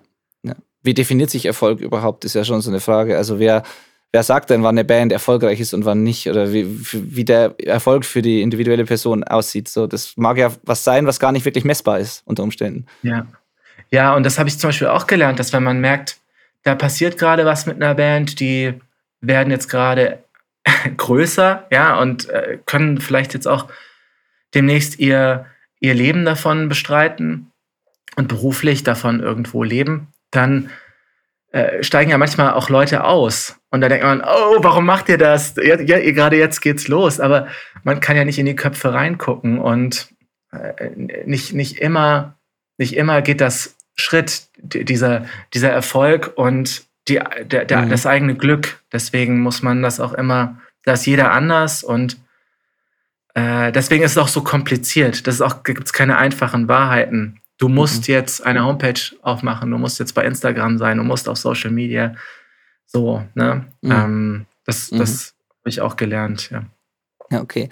Wenn du mal zurückblickst auf deine Arbeit mit Bands, auch als Booker oder, oder verschiedenen ähm, Tätigkeiten oder, oder auch verschiedenen Arten, wie du Bands geholfen hast in der Vergangenheit, gibt es so ein paar Geschichten, wo du dich gerne zurückerinnerst, wo du dir denkst, so das hat echt gut funktioniert oder war die Band besonders clever oder, oder da haben wir ein kreatives, was Kreatives gemacht, was so, was richtig gut funktioniert hat. Gibt es da so, so, ein paar Dinge, die dir, die dir im Kopf geblieben sind, so Highlights? Oh, also Highlights gibt es natürlich. Highlights gibt es schon etliche, aber ja. Gibt es schon viele, ja, wo ich dachte, das ist ja cool. Äh, aber so, wo ich dachte, ja, waren wir kreativ und oh, das hat ja total super funktioniert. Lass mich da mal nachdenken. Ach, ich, ich, also ich habe hab mich immer gefreut, wenn Bands kleine Schritte gehen konnten. Und wenn das irgendwie für die funktioniert hat, wenn wir was gemacht haben und dann ging es irgendwie den nächsten Schritt. Ich weiß zum Beispiel mit der Katrin zusammen, die ja auch lange Zeit hauptsächlich äh, für, für Flix Agency gearbeitet hat, haben wir die Band The Scandals promoted und, und gebucht. Und da waren wir sehr involviert, also teilweise irgendwie eine sieben Wochen Europatour gebucht und den Bands auch, der Band auch in den USA geholfen und so. Und parallel der Sänger Jared hat auch ein Soloprojekt gestartet, dann haben wir auch da unterstützt und so. Und dann kam die äh, Möglichkeit, über einen Kumpel die Band auf eine Gaslight Anthem Tour zu packen. Mhm. Und dann äh, hat Katrin das eingetütet und sich da richtig ins Zeug gelegt. Und dann hat es aber so gut gepasst, weil dann war sie mit denen auf Tour und dann Lauren, unser Kumpel, ähm, der auch bei der Flix Agency mitgearbeitet hat, war auch auf Tour. Und es hat so super ineinander gegriffen. Und es war für uns so ein schönes Erfolgserlebnis. Das war so eines der allercoolsten Dinge, die wir gemacht mhm. haben, ne? so, so eine Band auf eine Gaslight Anthem Tour zu, zu packen und dann selber mit Teil des Ganzen zu sein und dann die Band kennenzulernen und so. Das war so das Coolste. Ähm, ansonsten, es sind, es sind so viele Einzelsituationen, wo man denkt, yes. oh, das ist ja super. Zum Beispiel, als The Static Age dann auf dem Frequency Festival gespielt hat und am Abend haben The Cure gespielt. Das war so ein Moment, wo da auch wirklich viel zusammengekommen ist. Die Band hat einen super Auftritt gehabt. Ähm, äh, die Leute fanden es gut. Wir haben alle CDs und Platten ausverkauft und hatten irgendwie noch ein cooles Interview im Fernsehen. Und das war auch so ein cooler Tag. Und dann haben wir irgendwie Bilderbuch danach kennengelernt, die auch noch keiner kannte. Und die fanden die Band cool. Und äh, äh, habe ich noch mit denen ein Bierchen getrunken. So eine Sachen. Das sind irgendwie so, so, so, so Anekdoten, wo immer, wo man auch so eine Geschichte hat und man sagt, ey, die haben wir kennengelernt und das war, war schön. So, das. Mhm. Mhm. Also geht es auch hauptsächlich wieder um die, äh, um, um die Kommunikation, um die Verbindungen, die Kontakte, das, das, äh, die Menschen, die man trifft und kennenlernt. Und das ja. haben wir den roten Faden auch wieder vom Anfang tatsächlich. Ja, genau, genau. Ja, wenn man, genau, ich sag mal, Erlebnisse haben, Erinnerungen zu haben, ähm, positiv auf was zurückzublicken, immer dann, wenn wir auch was hatten, worauf wir stolz sein konnten. Das waren immer die schönen Momente wo, und wo man viel Energie reingesetzt hat und das dann irgendwie geklappt hat. Ja. Und mhm. da, davon hatten wir einige Momente und deswegen auch, um da den Bogen zu seinem Podcast mhm. zu spannen, deswegen höre ich dann auch so Geschichten gerne, wie wenn, wenn der Hansol dann sagt, ey, da war eine Show, es hat mein Leben verändert. Das, das macht einem dann mhm. die große Freude. Mhm. Mhm. Ja, total. Ja, spannend. Und ähm, wenn du, äh, wenn du jetzt als Musikhörer oder auch als oder auch wieder auch als Booker, also aber das ist ja das eine braucht das andere ja fast. Also du musst ja musikbegeisterter sein, um eben Bands auch helfen zu können. Aber wenn du jetzt selber denk, so nachdenkst, was begeistert dich persönlich denn an Bands? Also was, was, was muss eine Band haben oder mitbringen, ähm, damit du als Hörer sagst, so wow, das ist das ist irgendwie fasziniert mich oder wo du als Booker sagst, mit denen will ich arbeiten oder ähm, als Manager oder wie auch immer. Also was fasziniert dich an Bands? Mhm. Ja, coole Frage. Also mich, was mich fasziniert, ist Verwundbarkeit und Ehrlichkeit, also dieses Authentische mhm. und wenn jemand auch so ein bisschen das Innere schafft, nach, nach außen zu kehren. Zum Beispiel hat mich das sehr fasziniert, auch ich sag mal, der Aufstieg, aber auch der Fall von Beach Slang. Also was um mhm. die Band herum passiert ist, das habe ich mit riesengroßem Interesse verfolgt, weil auch das Thema Missbrauch, ähm, Missbrauch, äh, also seelischer Missbrauch, körperlicher Missbrauch, aber auch Missbrauch von Alkohol und Drogen da so eine große Rolle gespielt hat und das alles so sichtbar war und die Band mhm. auch immer so verwundbar war. Das hat mich sehr fasziniert und das dann auch so tragisch jetzt geendet hat mit so einer, mit so einem Art MeToo-Fall den ich dann auch sagen wir, aus so einer medienwissenschaftlichen Perspektive interessant fand, was da, was da passiert ist. Ähm, mhm. Das fasziniert mich sehr. Also da gibt es ja auch einige Bands im Punkrock, die das sehr, sehr offen machen. Zum Beispiel die Band Iron Chic sind mhm. da immer ähm, sehr offen. Auch Against Me war ja immer sehr, sehr offen. Ne? Die habe ich auch gesehen auf dem ersten Konzert in Stuttgart. Das ist vor vielen, vielen Jahren. Das ist jetzt schon über 20 Jahre, äh, ja, knapp 20 Jahre her, dass ich die Band gesehen habe, da, da waren ja die Themen auch schon immer so sehr, sehr offen. Und das dann zu verfolgen, wie entwickelt sich eine Persönlichkeit, wie verändern sich die Themen, wie schimmern die durch, worüber wird gesprochen, was wird aber auch vielleicht mhm. nicht entdeckt. Ähm, also was erkennt der Rezipient oder die Rezipientin und was wird auch, was bleibt eigentlich auch nur zwischen Hörer und Musikschaffendem, fand ich einfach super, super spannend. Das fasziniert mich sehr. Also Persönlichkeiten, mhm. Verwundbarkeit und, und Ehrlichkeit, das, das finde ich, das ich toll. Und das finde ich auch zum Beispiel bei The Static Age so, so großartig, mhm. ähm, dass es auch immer so, ich sag mal, so vage bleibt. Aber wenn man die Persönlichkeit dahinter kennt, dann schimmern die Themen immer durch. Ist für Betrachter oder Betrachterin nicht immer präsent. Aber wenn man dann die Persönlichkeit dahinter kennenlernt, dann denkt man, wow, also ähm, so hätte ich das niemals formuliert oder spannend, wie man ein Thema so, so lyrisch auch rüberbringen kann. Und dann fasziniert mich das Songwriting dann sehr und die Geschichten dahinter. Also da geht es auch um mhm. Geschichte, um Verbindung. Äh, das interessiert ja. mich. Ja, okay, okay, spannend. Super. Vielen Dank. Ähm, ja, also das war sehr, sehr, sehr interessant bisher auf jeden Fall. Und äh, ich finde, ja, ich finde es einfach schön, dass man diesen roten Faden erkennen kann und dass, auch wenn wir über unterschiedliche Dinge sprechen, sich so eine, ja, gibt es schon so Gemeinsamkeiten in den verschiedenen Themenbereichen, die man hier so erkennen kann einfach und auch die Begeisterung, die man einfach merkt, wenn du über Musik sprichst, über deine Tätigkeit sprichst.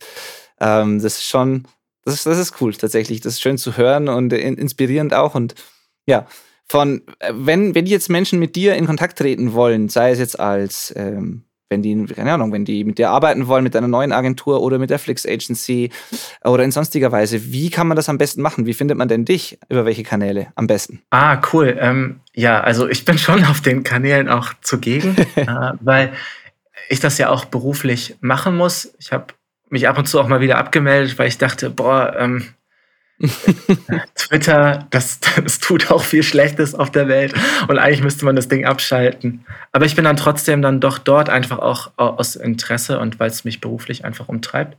Und man kann mich auf all den sozialen Netzwerken finden. Wenn man Felix Wilikonski eingibt, dann landet man irgendwo.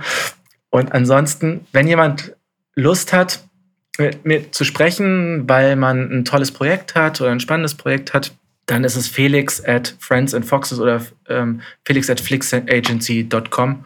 Und da bin ich immer sehr, sehr offen äh, mit jedem, der, der, der, der einen tollen Gedanken hat oder einen klugen Gedanken hat, mich auch auszutauschen und zu gucken, ob man nicht sich irgendwie unter, untereinander unterstützen kann, ob es da nicht Synergien gibt, wo man sich helfen kann.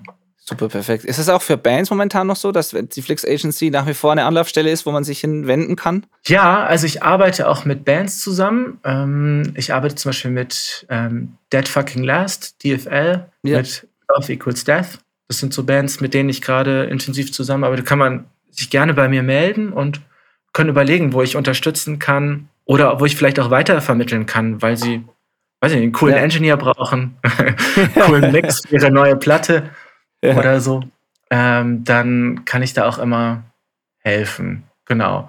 Und für so Social Media, da vielleicht noch ein Punkt. Ja. ja. Also ich glaube da auch nicht dran, dass das so Hilfe von außen, dass, dass, dass, dass das toll ist. Mhm. Also wenn ich jetzt zum mhm. Beispiel, ich habe jetzt zum Beispiel, das kann ich ja auch sagen, die hören den Podcast eh nicht, ich habe für eine Zeit lang für Culture Candela den Instagram-Kanal mhm. gemanagt. Mhm. Es war ein Horror. Spannend. Weil im Endeffekt rennt man dann den, den, also nicht nur weil die Band scheiße ist, das kann ich auch sagen, ich finde die Band scheiße, aber, aber weil es auch so ist, dass man halt irgendwelchen Leuten hinterher rennt und guckt, ey, habt ihr nicht irgendwie Bock, noch ein Instagram live zu machen? Oder, oh, ihr seid da und da, wollt ihr nicht irgendwie noch ein Selfie machen von der Bühne? Das ist doch totaler Quatsch. Also das macht man selber und es muss intrinsisch motiviert sein, muss man selber Bock drauf haben. Und da hilft es nicht, in Redaktionsplanung mhm. zu denken oder so, sondern es muss, muss aus dem Bauch, aus dem Herzen, aus, dem, aus der Intuition heraus erfolgen. Und dann, nur dann ist es authentisch, nur dann ist es ehrlich, nur dann kann man auch Verbindungen aufbauen. Und wer bin ich, um mit den Leuten von Culture Candela zu sprechen? Ich, ich kenne die Band selber nicht so richtig. Ich habe keinen Bezug zu den Fans. Und das ist super, super schwer. Deswegen würde ich auch immer gucken, dass nicht der Kumpel oder die Kumpelin das übernimmt für einen, sondern dass man selber sich überlegt, wer hat Lust, das Thema zu übernehmen, wer hat da Bock drauf, wer brennt dafür. Und wenn man keinen Bock mehr hat, dann überlegt man sich einfach, okay, stampfen wir es ein, machen was Neues, will jemand anders das übernehmen? Oder machen wir einfach nur die Homepage. das ist auch eine. Möglichkeit. ja, sehr gut, sehr gut, sehr gut. Ja. Super. Das war doch ein gutes, äh, ein gutes Schlusswort auf jeden Fall. Das ist auch, das ist auch wirklich wichtig zu wissen und zu kommunizieren, dass, es, dass man es nicht machen muss, wenn man nicht möchte. Ja. Also, das ist ja. wirklich, ja, total. Super. Ja. Perfekt. Ja, dann, äh, ich packe alles in die Show Notes auf jeden Fall, deine, deine Links und die, die Adressen, die du genannt hast. Und äh, genau, ihr könnt euch gerne dann bei Felix eben melden. Macht das bitte, wenn ihr, wenn ihr denkt, dass da gut, was entstehen könnte oder auch wenn ihr einfach nur Kontakt aufnehmen wollt. Wie ihr seht, ist ja und hört, ist diese, gerade diese Verbindung zu anderen Menschen äh, und dann was Gemeinsames sich ausdenken und schaffen, das ist ja doch so alles, äh, ja, das, das alles be begleitende, bestimmende Thema so. Und genau. Ich habe auch eine das. Frage an dich, ja. Benedikt, ja. Ähm, weil du auch gefragt hast mit der Musik, ähm, was mhm. mich begeistert. Also welche Musik begeistert denn dich? Weil, also mhm. finde ich auch spannend, dass wir mit so vielen ähnlichen Bands dann auch zusammengearbeitet mhm. haben. Das mhm. interessiert mich natürlich jetzt auch. Ähm, also da gibt es Überschneidungen zu dem, was du gesagt hast. Also gerade was das Thema ähm, Verletzlichkeit, auch mutig sein in den Inhalten, sich trauen, Sachen zu kommunizieren, die, die schon Mut erfolgen, fordern, die nicht nur oberflächlich sind. Das begeistert mich immer, wenn, eine, wenn ein Künstler oder, oder Band ähm, sich einfach, ja, einfach mutig sind, sich trauen, über, über Emotionen, über Dinge zu sprechen, die einem vielleicht nicht so ganz leicht fallen nach außen. Das ist so das eine. Das finde ich einfach immer beeindruckend, wenn Leute das können. Rein musikalisch finde ich es immer super, oder das heißt rein musikalisch, das geht Hand in Hand. Was ich immer super finde, ist, wenn die Musik so nach dem klingt, was der Text sagt, mehr oder weniger. Also wenn ich, wenn ich das lese oder wenn ich ein bestimmtes Bild von der Band vor Augen habe oder von dem Song und dann höre ich die Musik und ich fühle genau das, was ich vorher gelesen habe oder was ich währenddessen lese, wenn ich mir so ein Booklet in die Hand nehme und lese mit und ich fühle in der Musik das, was ich da lese, das ist immer ideal für mich. Das mag ich einfach total gerne. Und es gibt so Bands, da wirkt es so getrennt voneinander. Da hat man so einen guten Song und dann ist da irgendwie ein Text drauf geklatscht, aber es ist nicht so wirklich ein Kunstwerk. Und dann gibt es eben Bands, wo das so ein Gesamtkunstwerk ist. Da, das fängt beim Artwork an, das fängt bei irgendwelchen Visuals an, die ich vielleicht online gesehen habe und das geht dann weiter über, über den Text und die Musik und ich habe einfach so ein gesamtes Kunstwerk vor mir. Das begeistert mich einfach so. Ich sehe das wirklich so ganzheitlich und ähm, es gibt ja Leute, die, die immer sagen, mir ist der Text egal, ich will nur gute Musik hören. Das ist bei mir nicht so ja. Äh, sondern ich, ich habe so dieses Gesamtkunstwerk meistens. Außer es ist eine Instrumentalband natürlich. Aber auch dann gibt es meistens noch eine zweite Komponente. Es ist selten nur die Musik alleine. Ja, super so, spannend. Ja. Und ähm, ich kann das auch zu, zu 100 Prozent unterstreichen. Also diese, diese musikalische Komponente noch, das hatte ich so vergessen. Da gibt es aber für mich auch noch, also ne, zusätzlich, ähm, die, wenn das Kontrast, wenn, wenn das so einen mhm. Kontrast hat, mhm. wenn das auch mit dem Kontrast spiegelt. Also zum Beispiel, ja. Ähm, ich finde so eine Band wie Alkaline Trio, die ich manchmal auch ein bisschen cheesy finde, aber wenn die jetzt zum Beispiel so einen Pop-Punk-Song aufnehmen und der aber inhaltlich sehr, sehr düster ist und wenn, wenn das so einen Kontrast annimmt, wo man denkt, okay, eigentlich ist es ein cheesy Pop-Song, aber dann ja. oh, ist ja. der ähm, äh, Refrain irgendwie sowas wie This Addiction. Und es geht eigentlich nur darum, dass man extrem verzweifelt ist und ja. heroinabhängig ist. Und dann wird, äh, ich bin heroinabhängig, wow, dann finde ja. ich das irgendwie cool. Ne? Also dann ja, hat das total. sowas, ähm, das ist dann noch mutiger, als es ohnehin schon Absolut. ist. Und das begeistert mich dann auch. Absolut. Ich finde sogar, dass das, äh, das eine schließt das andere gar nicht aus. Das, was ich meine, wenn die Musik die, die Inhalte unterstreicht, dann muss das nicht das Offensichtliche sein, sondern manchmal ist dieser Gegensatz macht die Wirkung umso stärker noch. Also ich finde, mhm. manches klingt noch trauriger oder noch verzweifelter, wenn es diesen musikalischen Kontrast gibt. Also es, genau, also bin ich total bei dir. Mhm. Absolut, finde ich ja. super. Ja. Ja, das sind so, keine Ahnung. Und erstaunlicherweise, als Engineer muss ich trotzdem sagen, dass mir die Produktion, hört sich jetzt total bescheuert an, aber die Produktion ist mir gar nicht so wichtig, wie mhm. das reine Gefühl, das ich habe, wenn ich die Musik höre. Das, da, da spielt die Produktion natürlich mit rein, aber idealerweise will ich beim Musik hören über die Produktion gar nicht nachdenken. Also wenn mir die Produktion auffällt, ist es meistens gar nicht gut, sondern es gibt ein paar Beispiele, wo es einfach so mega gut gemacht ist, dass ich mir denke, ja, das klingt Hammer. Aber mhm. eigentlich will ich nur den Song hören und nicht die Produktion. In dem mhm. Moment, wo ich über die Produktion nachdenke, es ist, ist meistens irgendwie was verkehrt. Ich will zu voll und ganz in diesen Song eintauchen können und das Gefühl, das dabei vermittelt wird, ist mir viel wichtiger wie eine technische Perfektion oder eine bestimmte Art, wie das gemacht ist am Ende. So, das, mhm. Also so, glaube ich, ja. Ja, super spannend, weil also ich, also ich bekomme zum Beispiel ja auch dann viele Rough Mixes zugeschickt. Also mhm. die Bands loopen mich dann irgendwann ein und sagen, guck mal, das ist die, die, die Musik, mit der wir auf Tour gehen wollen. Und ich kann das dann schlecht artikulieren, weil ich nicht den musikalischen Hintergrund habe wie du, aber oftmals geht es mir dann so, dass diese Rough Mixes äh, mich mehr begeistern, als wenn die Songs dann tatsächlich in die Produktion äh, mhm. äh, gehen, weil dieser Kern des Songs noch stärker, mhm. noch stärker da ist. Und ähm, manchmal in der Produktion geht das dann ein Stück weit verloren, einfach per se, weil man es anfasst. Ja, einfach nur, ja, weil ja, ja, man absolut geschliffenen Stein hat, ja, der dann angefasst absolut. wird. Absolut. Das ist die Kunst mhm. eigentlich, finde ich, beim Produzieren. Ich, da geht es gar nicht darum, das Beeindruckendste immer zu machen, sondern eigentlich ist mein Job, das nicht kaputt zu machen, was schon da ist. Ich finde, dass, mhm. dass man einfach nur versuchen muss, das so zu verpacken, dass es halt, dass es bestmöglich funktioniert, aber möglichst halt nichts kaputt machen dabei. Das ist halt immer so mhm. dieses, das Hauptziel eigentlich, finde ich. Ähm, und das funktioniert oft und manchmal funktioniert es vielleicht auch nicht aber ja, also da, das kann ich total verstehen, was du da sagst. Das ist auch, wenn man mal recherchiert, auf vielen ganz bekannten Platten sind auch tatsächlich immer wieder mal Schnipsel und Bausteine aus den Demos auf der eigentlichen Platte gelandet. Aus dem Grund, weil man es mhm. vielleicht nicht geschafft hat, diesen, diesen Magic Moment, den man da im Proberaum hatte beim, beim, bei der Vorproduktion, den zu reproduzieren im Studio. Das ist oftmals einfach nicht möglich. Und dann landet tatsächlich das Schnipsel, das auf dem Handy schnell irgendwie aufgenommen wurde, landet dann auf der eigentlichen Platte, einfach weil sich besser anfühlt. So, das gibt es immer mhm. wieder mal. Und das ist genau das ist genau aus dem Grund. Manchmal kann man einfach so einen Moment kein zweites Mal wiederherstellen. Mhm. Ja. Ich habe oft aber auch den Moment, wo ich denke, wow, ähm, toll äh, produziert. Ich muss überlegen, ja, ja. Ähm, ob, ich, äh, ob mir dieser Moment einfällt bei einer deiner Platten. Ähm, äh, also es, es, passiert mir oft, dass man dann einen Song geschickt bekommt und dann hat man ein Refrain und ein Intro und dann wird der Song aber auseinandergenommen und es entstehen dann daraus zwei Songs oder vielleicht sogar drei Songs, wo man denkt, wow, okay, das herauszuhören, dass schon in dem Intro vielleicht auch schon der Refrain steckt oder so. Ähm, mhm, mh. cool. Das beeindruckt mich dann auch immer wieder. Also dieses Zusammenspiel, Produzent, ähm, Band, also da, da, ja, ja. Also da verstehe ich auch die Frage nach dem Branding. Also weil das natürlich dann auch immer wieder so die Frage ist, wie wollen wir klingen? Wie soll sich das genau. anhören? Ähm, wie muss es, genau. Wie muss es sein? Und da spielt natürlich auch diese Beziehung zwischen Produzent und, und Band da auch eine große, ja. eine große Rolle. Ähm, und natürlich auch der Booker, der dann, wenn die Platte ja. geil klingt, dann sollte im Endeffekt dann auch äh, die, die Tour geil sein und nicht im Rattenloch Schwerte äh, stattfinden. Nichtsdestotrotz, sorry, ans Rattenloch Schwerte, wahrscheinlich haben die eine super Anlage, aber ähm, nichtsdestotrotz ja, ja. finde ich dann, muss der Song irgendwie auch im Rattenloch Schwerte gut funktionieren, ähm, weil da irgendwie ein Gefühl rübergebracht werden muss. Ne? Absolut. Auch über eine ja, Scheißanlage. Ja, absolut. Und das ist auch, da muss ich auch noch mal ganz kurz drauf eingehen, weil das nämlich wirklich spannend ist, was du gerade gesagt hast, diese Beziehung zwischen Produzentin und, und, Band, und Band.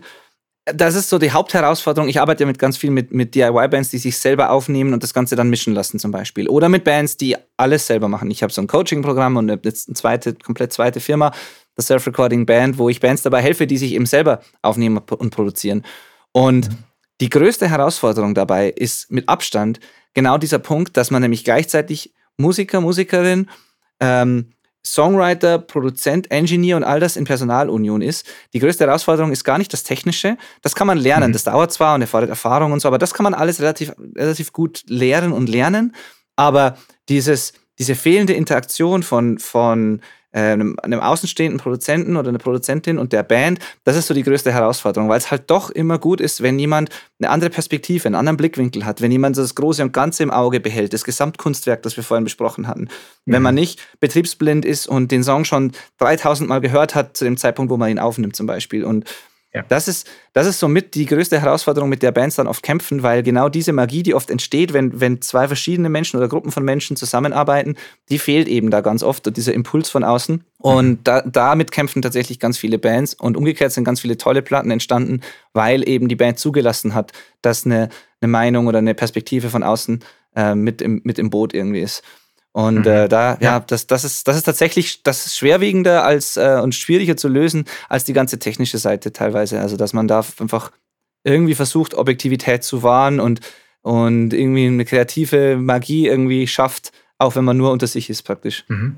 Und, und ja. weißt du, ähm, was, was ich auch immer so als guten Kompass und vielleicht ist es auch ein, so eine Schnittmenge zwischen der Corporate-Welt und der Punkrock-Welt, empfunden habe, ist, wenn man auf die Fans hört oder auf die Leute, die einem Feedback geben, die mhm. Äh, Interesse an einer Marke oder an einer, an, einer, an, einer, an einer Gruppe oder an einem Künstler oder einer Künstlerin haben, die geben meistens ja schon immer automatisch Impulse, also weil sie nachfragen, mhm. weil sie ähm, Feedback geben und zu gucken, was wollen die Menschen, wie nehmen die Menschen mich wahr und damit das zu reflektieren. Das ist, glaube ich, da hat man auch schon mal die halbe, halbe Miete, weil man dann versteht, mh, hm, was man selber macht und wie das, reso wie, wie das ja. resoniert. Und ein ja. ganz einfaches Erfolgsrezept zum Beispiel von Netflix und von, von The Zone in der Marken, im Markenaufbau war, einfach immer wieder den Spiegel reinzuhalten. Also funktioniert das zum Beispiel auch im Hip-Hop. Also wenn ein Kollege immer wieder gefragt wird, ey, ähm, zeig mal deinen Bands oder zeig mal de deine Freundin oder so, dann passiert einfach im Instagram-Post genau das. Dann kommt irgendwie eine heiße Karre und eine ähm, großbusige Blondine oder so im nächsten Instagram-Bild. Also es wird immer wieder der Spiegel äh, vorgehalten. Das ist natürlich ein sehr einfacher Mechanismus, Klar. der ja. funktioniert.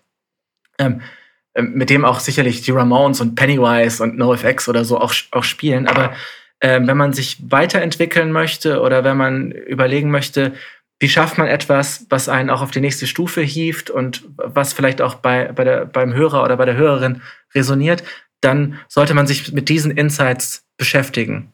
Total, total super wichtiger Punkt. Ja, dieses ähm, achtsam sein auch, auch zuhören und zuschauen und analysieren, was funktioniert, was die Leute wollen, was nicht funktioniert hat und nicht äh, blind mit ähm, sein, sein, sein Ding verfolgen, ohne zu, darauf zu achten, wie die Reaktionen darauf sind. Definitiv. Das ist auch wieder, das bringt uns ganz zurück am Anfang dieses Gesprächs, wo du begonnen hast, damit zu sagen, dass Social Media oder generell Kommunikation von Bands nach außen dass es mit, mit Mehrwert schaffen zu tun hat auch. Also man muss ja was machen, was relevant ist für die Leute, die das nachher anschauen sollen. Und wenn man das nicht macht, dann spricht man in so ein Vakuum oder gibt halt was von sich, was, was, was dann ja, ins Nichts führt dann und auf, auf nichts stößt praktisch. Das ist total, total gut, was du da gesagt sagst. Ja, ja, definitiv.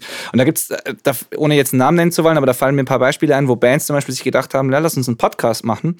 Habe ich in meinem mhm. Umfeld ein paar Mal gesehen, was ja, mache ich ja selber und funktioniert super für mich und ist ein tolles äh, Instrument, um Leute kennenzulernen, interessante Gespräche zu führen und auch wieder äh, noch anderen Leuten zu helfen, wenn sie diese Folgen hören, hoffentlich.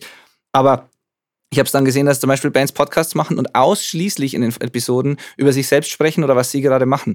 Und ich denke mir dann so, das ist eine, eine, klar, kann ich verstehen, dass ihr das für eine gute Idee haltet, aber ich glaube nicht, dass jemand das über einen längeren Zeitraum anhört, weil wieso? Also was hat die Person davon, das zu hören? Da, also da ist nichts drin, was mich als Hörer jetzt irgendwie weiterbringt oder mir hilft oder in irgendeiner Form, wenn das rein um sich, um sich, äh, um die Band selber nur geht. Und genauso machen auch viele ihren Social Media Content an sich dass man eben wenig darauf achtet, was die Leute von einem wollen und dieses Spiegelding, das du gerade beschrieben hast, sondern permanent immer nur ähm, ja, über sich selbst spricht, anstatt auf die Leute einzugehen, die das anschauen. Mhm. Wir, wir beide sind ja offenbar auch interessiert an Verbindungen zwischen Menschen und was daraus entsteht und ähm, äh, haben Interesse für, für andere Menschen und so. Äh, ich habe manchmal das Gefühl, dass wir auch in so einer Zeit leben, wo sich viel um das Selbst dreht, um das Ich. Äh, und mhm. um, um Selbstdarstellung und das ist sicherlich auch angetrieben durch die sozialen Medien, wo jeder eine Plattform hat, auch gesehen und gehört zu werden. Und vielleicht ist es auch so ein Stück weit Zeitgeist, dass so eine mhm. äh, prätentiöse äh, Podcast in Anführungszeichen auch stattfinden, wo es einfach nur Gelaberababer um einen selber äh, geht. Mhm. Das ähm, dafür gibt es vielleicht auch einen auch einen Markt, äh, weiß ich ja. nicht, aber also mich, ich habe da auch wenig Interesse dran und am liebsten verschwindet, finde ich, auch immer so das, das Selbst hinter der, hinter der Arbeit. Also auch, auch da finde ich es schon unangenehm, dass zum Beispiel die Agentur äh, Flix Agency heißt, wo ja irgendwo auch mein Spitzname mit drin ist. Das finde ich extrem unangenehm. Äh, das ist äh, nicht bedacht gewesen, als das, als das in, in entstanden ist. Aber ähm, ja, das ähm, äh, finde ich, finde ich nicht, nicht gut, aber das ist einfach so ein bisschen so der Auswuchs, Auswuchs der Zeit leider. Ja. Ja, wahrscheinlich. Wahrscheinlich ist es das, ja.